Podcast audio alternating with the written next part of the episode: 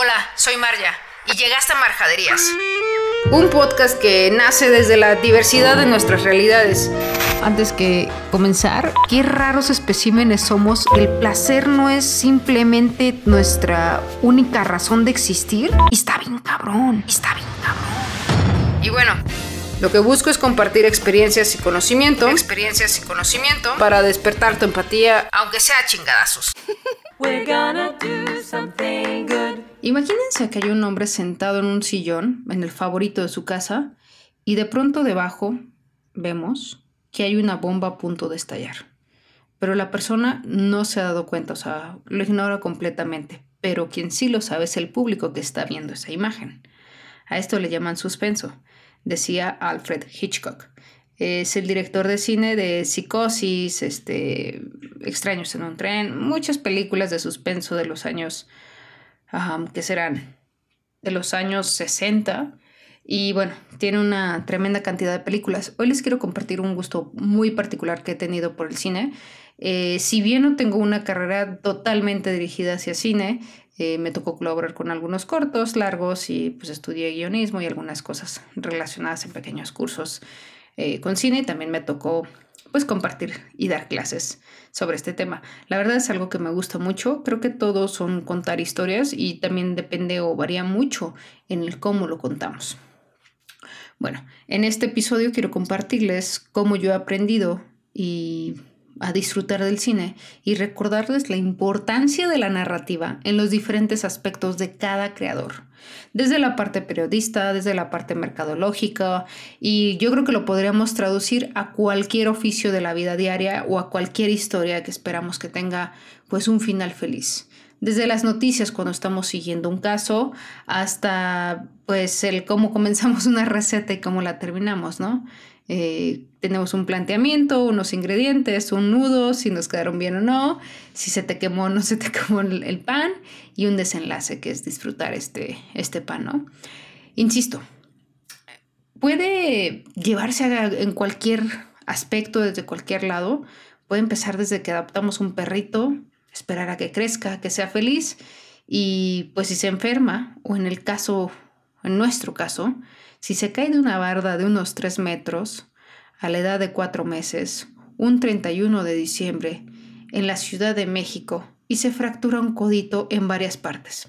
Eso le pasó a mi perrita Tuna a sus 4 meses de edad.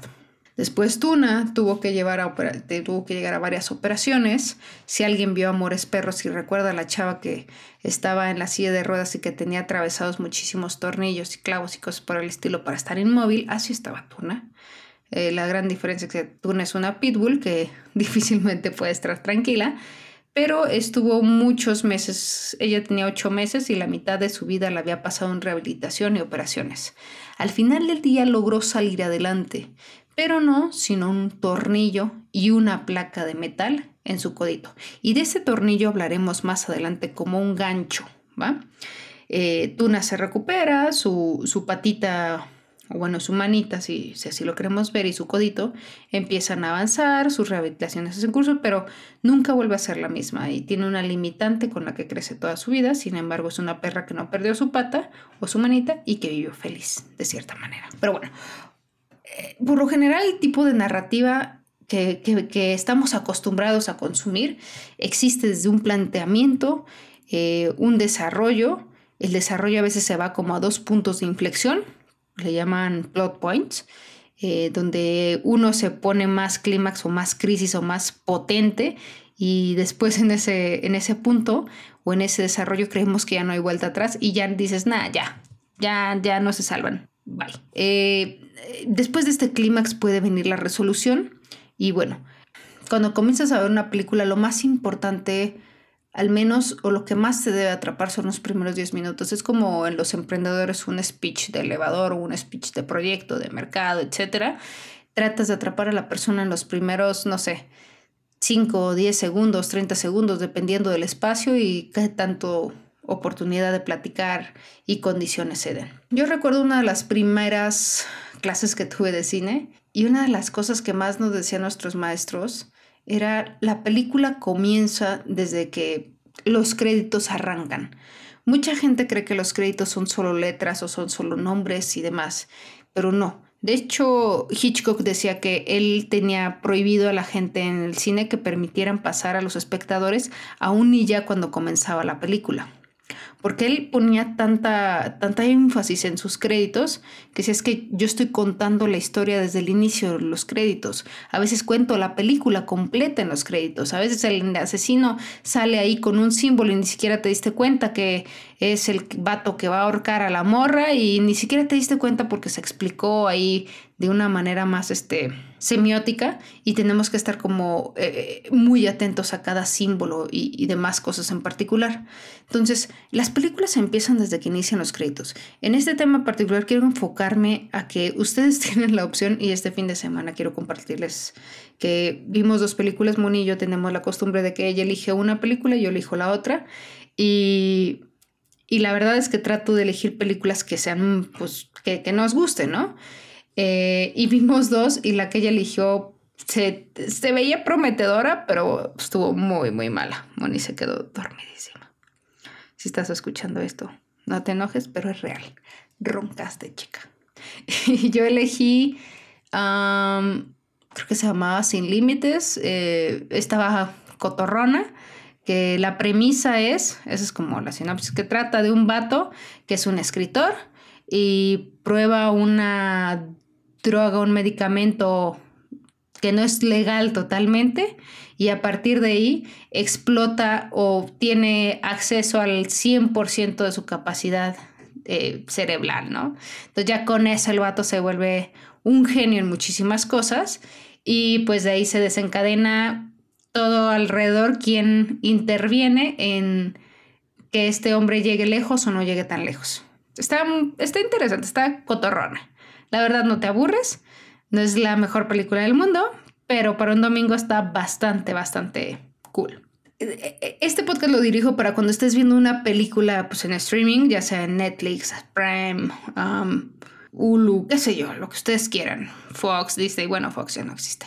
No sé, me acuerdo cómo se llama Star Plus y todo tipo de cosas. Entonces tienes ahí la oportunidad de decir, ¿sabes qué? Sí me quedo o no me quedo, continúo viendo esta película, ¿va?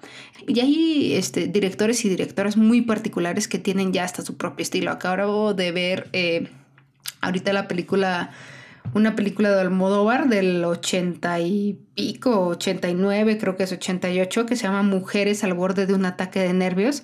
A mí en lo personal me encanta Almodóvar. Eh, tiene películas que o sea, empiezas con una cosa y acabas con otra y tú dices, chale, me gusta mucho cómo trabaja con, con, pues, con las actrices. Yo creo que es de mis directores favoritos y acabo de ver esa película, ¿no? Es que estaba checando en mi iPad si, si estaba correcta la fecha. No sé si recuerdan la película de Op. En los primeros 10 minutos te cuenta toda la historia de la pareja y puede trabajarse como una película aparte o ser un cortito en el sentido de inician de niños, se suman a la aventura, se enamoran, trabajan juntos y finalmente pues su compañera fallece y llega a su casa a quedarse ahí y no cumplen uno de sus sueños que era viajar a las cataratas, ¿no? Entonces ahí por sí solo tenemos una película completita ya en 10 minutos pero ya te presentó todo, toda la trama, cuál es el objetivo de la película que quiere pues llegar a las cataratas, que es un personaje ya herido, que es un personaje que tuvo una historia con una pareja y que se volvió pues muy ermitaño o hermético, el cómo lo era antes de estar con ella y el cómo se quedó atrapado en cierta etapa de su vida o cierta época, ¿no? Entonces, dentro de esos 10 minutos, este, pues las películas nos van a dar todo nos dan desde la parte de, por ejemplo, hay una película que se llama La familia Mitchell contra las máquinas, que está en Netflix, estuvo nominada a los Oscar. A mí me gusta muchísimo. Y en los primeros 10 minutos te presenta, no sé si ubican esta mujer que trae de Colombia, que es como la productora, eh, trae como una antorcha y empieza el símbolo de Sony, luego esta mujer con la antorcha, etcétera, ¿no? Desde que estamos en ese momento, lleva cuatro segundos y ya le metieron la música, que es como muy característica de la película, muy animada, ya le metieron los colores, ya metieron a esta mujer a introducción a interactuar como con esta mezcla que se ve como real y a la vez se ve animación este 3D o animada de, de estos personajes y en esos, no sé, llevan como cuatro segundos, ya te están, ya te están introduciendo la película. A esta, aparte, esto le llaman con frecuencia la introducción o la secuencia de, de introducción. La protagonista empieza a desarrollar y a narrar todo como su vida, el cómo es, hace como una autobiografía, describe a su familia, inmediatamente empieza con el conflicto de que es como una invasión de máquinas y allí empieza a presentar a su familia a partir de que hacen un brinco en un túnel, eh, destruyendo como máquinas. Dice, esta es mi familia, mi papá, mi mamá, mi hermano, mi perro, etcétera, ¿no? Entonces ahí va introduciendo cada uno de los personajes, te da toda la música, la atmósfera, contexto, eh, el villano, por decirlo así, eh, y, ya después de eso presenta el nombre de la película y regresa a la trama real. O sea, regresa al presente. Eso es como el futuro de la película y ya después regresa al presente y te empieza a, presentar de nuevo a cada personaje y a plantearte sus sueños, que ya quiere ser directora de cine, que quiere trabajar en animación, etcétera, etcétera, etcétera. Pero que tiene una familia que no la comprende muy al 100 y, y está explicándote cómo quiere o cómo va a cumplir su sueño, cómo le aceptaron en la universidad y todo eso va en los primeros 10 minutos. Entonces, para ese momento, tú ya estás atrapado. Y en este caso te atrapa el propio personaje quien te va guiando. Los personajes también trabajan como figuras retóricas, pero bueno, eso ya es otra cosa y es muy largo para platicar. Pero en ocasiones con esta película, la protagonista comienza con lo que le llaman también el viaje del héroe o de la heroína, ¿no? Como también lo hizo, y para ser más comerciales, lo hizo Harry Potter que sale de casa y regresa siendo como un mago súper transformado y crea hasta su propia familia y crece, se empodera y demás, ¿no?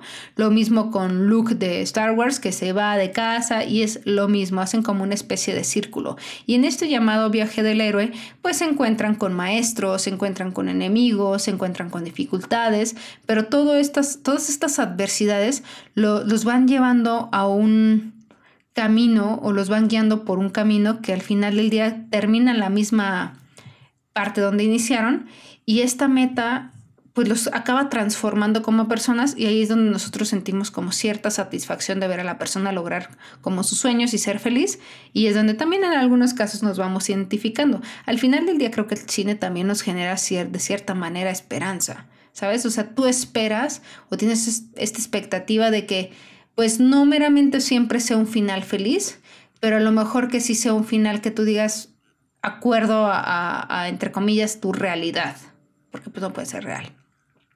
Pero, por ejemplo, hay películas que ya no terminan las parejas juntas, ¿no? Y que terminan, que, o sea, no sé, los 500 días este, de Summer, eh, que todos culpan a Summer y dices, güey, el vato es el que como que no quería entender, pero bueno, esa es otra plática.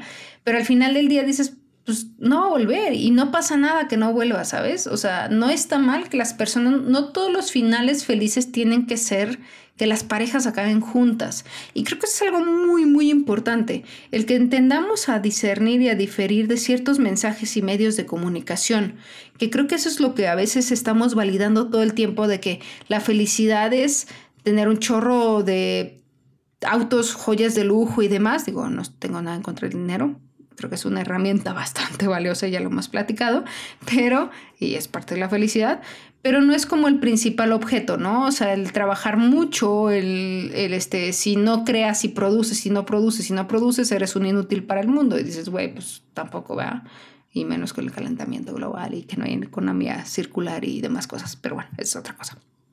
Entonces, volviendo al viaje del héroe, eh, eh, esta transformación, me acuerdo mucho también del viaje del, héroe de la Mujer Maravilla, cuando sale por fin de la isla y, este, que se topa con, con la realidad del mundo, ¿sabes? Y en un punto vuelve a, la isla y vuelve a proteger a, sus hermanas, a luchar, a enseñarles y a, vivir otra vez el mundo con ellas y también genera pues un sentido de, cariño por los humanos y bueno, etcétera, etcétera. Pero bueno, esto es lo que llamamos el viaje al héroe y lo podemos ver también en el principio de las películas, lo podemos ver también en los primeros 10 minutos y esos 10 minutos son los que nos van a seguir atrapando son los que vamos a ver a lo mejor al villano, son donde vamos a tener sencillamente cercanía con los conflictos de la persona. Y si no te han atrapado las películas en estos 10 minutos, pues ya valió, pero si te atraparon ya estás del otro lado. hay una parte que en la que también llamamos que los escenarios hay que darle cierta pues realidad y, y en algunos casos puede parecer un universo inverosímil que no lo crees. Esto significa que cuando la película crees que en ese universo no es viable que pase alguna cosa. Y en esto también tiene que ver mucho el contexto de los personajes, géneros, etc. Cuando construyen un personaje, muchos de los guionistas le construyen una vida completa. No importa que no se vaya a hablar en su vida de que de chiquito tenía el trauma con el agua, pero simplemente a lo mejor le da otro estilo y otra personalidad ante el cómo va a ir reaccionando. Yo creo que, y en esto funciona mucho también para los buyer persona, cuando empezamos a definir como las personalidades fantasma en sí o imaginarias para ciertos productos de mercadotecnia. Lo mismo pasa cuando crean este, estos, estos personajes. Y, y, y, yo creo que nuestro buyer persona o nuestro personaje ficticio, el que todos conocemos, es Jesus Christ, ¿no? O sea, Jesucristo. Y mucha gente dice, pues, ¿qué haría Jesucristo en mi lugar, ¿no? O sea, llegas a vas por un lugar y se te poncha la llanta y dices, bueno, ves a alguien este, y dices, bueno, ¿qué haría Jesucristo en mi lugar? Entonces, el qué haría Jesucristo podemos trasladarlo a qué haría Harry Potter en esta situación, qué haría Homero Simpson, qué haría Marja, ¿sabes? Entonces, ya cuando te dicen, no, pues pasó esto y fue tal persona, dices, sí, no, pues es de esperarse, ¿no? Porque es creíble, es decir, no es inverosímil, no es que no lo creas. Entonces, eh, esto es parte como del universo donde estamos creando, viendo, disfrutando la película. Cuando una película empieza muy rápido, en esta pienso en la película que vi con, con Moni, que se llama, la otra que vimos que a mí no me gustó en lo particular, se, enoja Moni, se llama Elige o Muere. Y hagan de cuenta que es un ¿qué prefieres? Eh, un perro chimuelo que te saque un ojo o morirte. Una cosa así, ¿no? Entonces empiezan ahí a hacer qué prefieres, pero no lleva ni tres minutos la película cuando la presentación de los dos primeros personajes no tiene sentido alguno, no te dice ni qué onda. La siguiente es, este, empieza ya a presentar como un juego macabro a los 3.5 segundos, ni siquiera Yumanji, o sea, el, principio de Yumanji es fabuloso, o sea, entras y de verdad les crees que hay un juego que chupa niños, los succiona y los mete no sabes ni a dónde y años después vuelve a aparecer el juego. Entonces, ¿realmente lo crees? Yo creo que esto es algo muy importante en el que el universo si de repente en Harry Potter saliera una, invasión de aliens, pues diría que quiere conquistar la Tierra, dirías, aunque es un universo fantástico, no tiene nada que ver con el universo construido para Harry Potter. Entonces, eh, en estos casos es muy importante tú tomar una decisión de si sigues viendo cierta película o no. Y a las personas que se dedican al cine, mi respeto y mi admiración, o espero que lo hagan de manera muy consciente. A los que no lo hacen, no pasa nada, hay muchas otras carreras pero hagan su trabajo de la mejor manera y traten de llevar esto a la realidad en el sentido de, trata de llevar a tu cliente en este planteamiento, si tiene un nudo, llega con un nudo, un problema, trata de tú darle la solución para que tengas un buen desenlace y pueda volver contigo. Es un ejemplo. Yo creo que hay, hay, algo que le llaman también el, el, giro de tuerca o un plot twist o un twist que es como no sé, no sé si recuerdan en Harry Potter cuando, en la del príncipe mestizo, cuando Snape revela y se voltea y le dice es que, o sea, le dice a Harry, es que yo soy el príncipe mestizo. Y todos así buscando por todos lados al príncipe mestizo y lo tenían en su nariz, en sus narices todo el tiempo, ¿no? O cuando Darth Vader le dice a Luke que, que es su papá, ¿no? Cada quien comienza a tener sus guionistas, compositores, directores, fotógrafos favoritos. Cuando dice alguien, ah, este es un punto. Cuando alguien dice, ah, es que la película tiene súper buena fotografía, la gente se refiere, si es que sí saben, a que tiene muy buena iluminación. Los fotógrafos son quienes, en relación a la luz, construyen la atmósfera, ya sea fría, con colores blancos, azules y demás, o cálida, con colores amarillos, naranja, etcétera, para que pueda tener otra sensación y otra emoción los propios personajes eh, y, actores, ¿no? O sea, desde el cómo lo posicionan. Cuando dicen, ah, tiene muy buena fotografía, es como es el Chivo Luensky, que es el que eh, es un mexicano, que eh, tiene, es muy buen fotógrafo, tiene muy buen manejo de la luz. Y, por ejemplo, en la película El Renacido, él estuvo trabajando con luz natural todo el tiempo, o la mayoría del tiempo Y en este caso de la luz natural, pues había colores de la luz o este, este manejo que solo llegaban en ciertas horas del día. Entonces en algunos lugares tenían que grabar, no sé, 5 de la mañana o 6 de la mañana y tenían exactamente una hora 15 minutos, porque ya lo había medido él, para grabar tal escena, ¿no? Porque pues si no iba a cambiar toda la luz. Cuando se trabaja en escenarios o en sets o con, eh, con pantallas verdes, eh, con croma le llaman, pues no hay tanta necesidad de tener como este juego de la luz natural al exterior. Por eso también hay veces que las películas son premiadas por ciertas cosas, por el esfuerzo que implican y la historia que tienen detrás de o en la creación. Estos planteamientos en los primeros 10 minutos platicamos de unas historias un poquito más lineales. Hay historias que empiezan de atrás hacia adelante. Hay historias que son totalmente cruzadas, como lo es Amores Perros, y que los guiones son toda una pasta de espagueti revuelta. Entonces cada una va teniendo una línea y después vas atando cabos y a veces las tienes que ver una o dos o tres veces. Pero en este caso, yo les recomiendo que si están viendo alguna película eligen una película, yo la verdad a veces las voy checando en Rotten Tomatoes o en IMDb este, para ver qué calificación tienen. Y si tienen arriba de 7, está decente, pasa digo, al final del día cada uno va encontrando a las personas favoritas, eh, desde sus directores, no sé, como Almodóvar, Sofía Coppola, Wes Anderson, Taika Waititi, y todos van teniendo un, un perfil que va dirigido a, cierta, a cierto sector de la población.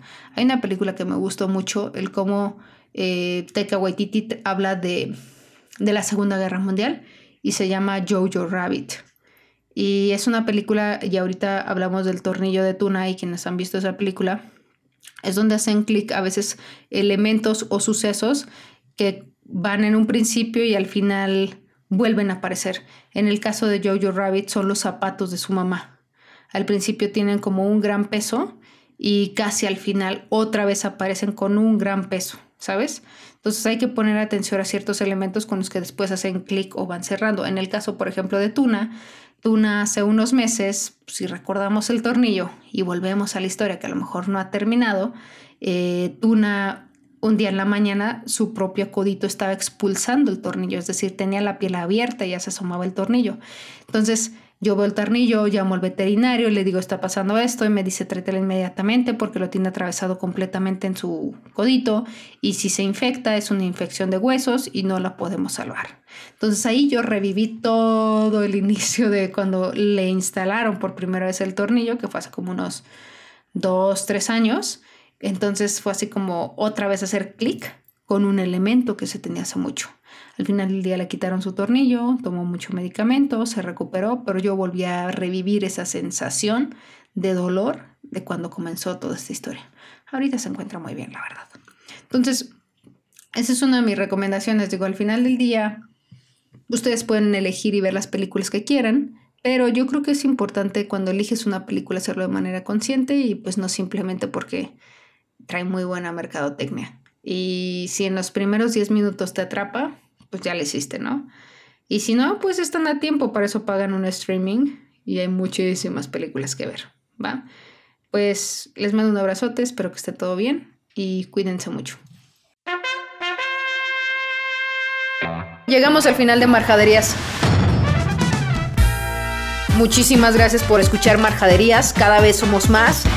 Es muy bonito seguir compartiendo conocimiento, conciencia desde distintos ángulos y puntos de vista. Gracias por seguirlo compartiendo. Si tienes algún tema, alguna idea que quieras que rebotemos, échamela por mensaje y le damos unos golpecillos para afinarla. Y pues en una de esas hasta te armas tu propio podcast. Si es que no te gusta este. Perdón. Y pues nos vemos el siguiente lunes. Esperemos. O si Dios lo permite. Hasta pronto. Chao.